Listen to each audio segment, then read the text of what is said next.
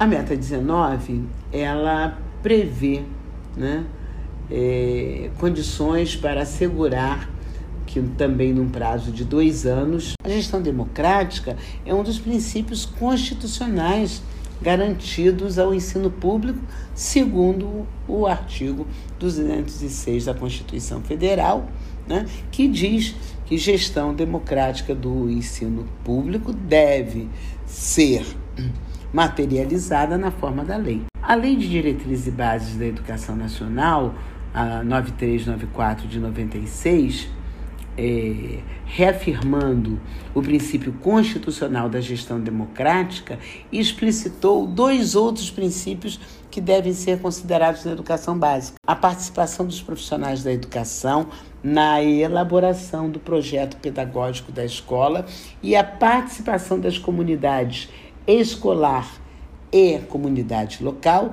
em conselhos escolares ou equivalentes. Outra vez, me reporto, porque eu gostaria de ter um tempo para fazer essa correlação com a Base Nacional Comum Curricular. E a gestão democrática, nós sabemos, ela envolve a garantia de marcos legais, né?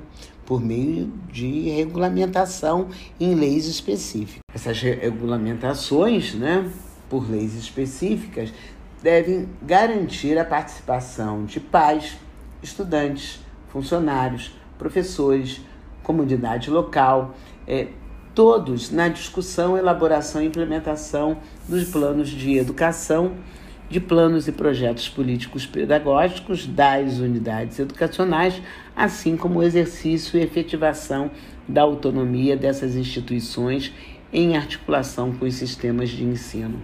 Outra vez me reporta a BNCC que, no meu entendimento, não atende a isso. O Plano Nacional ratifica os preceitos constitucionais e estabelece a gestão democrática da educação como uma das diretrizes para importantíssimas para a educação nacional. Como nós sabemos, a gestão democrática é um espaço de construção coletiva que favorece a melhoria da qualidade da educação e de aprimoramento das políticas educacionais, como políticas de Estado articuladas com as diretrizes nacionais em todos os níveis, em todas as etapas e modalidades da educação. Portanto, a gestão democrática, ela contribui para o aprendizado e o exercício da participação coletiva, incluindo né, as formas de escolha dos seus dirigentes e o exercício da gestão, mas não só as formas de escolha de dirigentes. A Constituição e o fortalecimento da participação estudantil e de responsáveis por meio de grêmios estudantis e de associação de responsáveis e metas. Né? E mestres, é, um outro fato que caracteriza a gestão democrática é a constituição e o fortalecimento de conselhos escolares e conselhos de educação, assegurando a formação de seus conselheiros. Também a constituição de fóruns permanentes de educação, com o intuito de coordenar as conferências municipais, estaduais, distrital de educação e efetuar o acompanhamento da execução do Plano Nacional de Educação e dos demais planos de educação.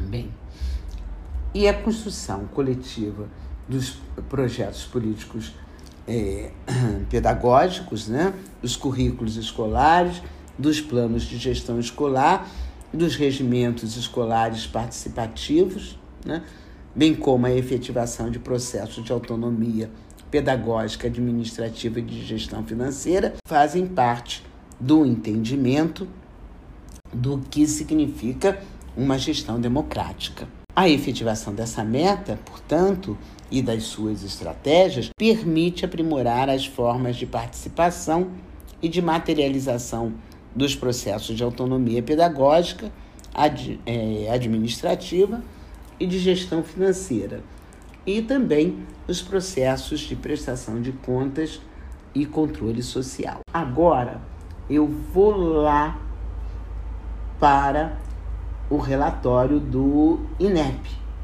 e as principais conclusões que esse relatório aponta para a meta 19. Diz que 6% dos diretores das escolas públicas do país foram escolhidos por meio de processo seletivo qualificado e eleição para a participação da comunidade escolar. Diz ainda que 39% dos grêmios estudantis, conselho escolar, associação responsáveis e mestres estão presentes nas escolas públicas do país. Falta muito, né? A questão da organização de grêmios estudantis, conselhos escolares, associação de responsáveis e, e mestres, né? Não implicam em maiores investimentos, não é?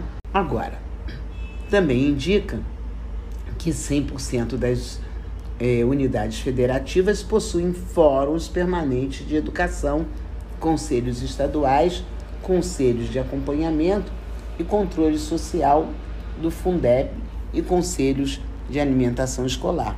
Isso é um bom dado, mas vamos ver se efetivamente é preciso ver se efetivamente é, acontece de forma democrática. É, 60%, cerca de 60% dos conselhos municipais possuem infraestrutura para o seu funcionamento e oferecem capacitação para seus conselheiros. Isso também não implica em grandes investimentos.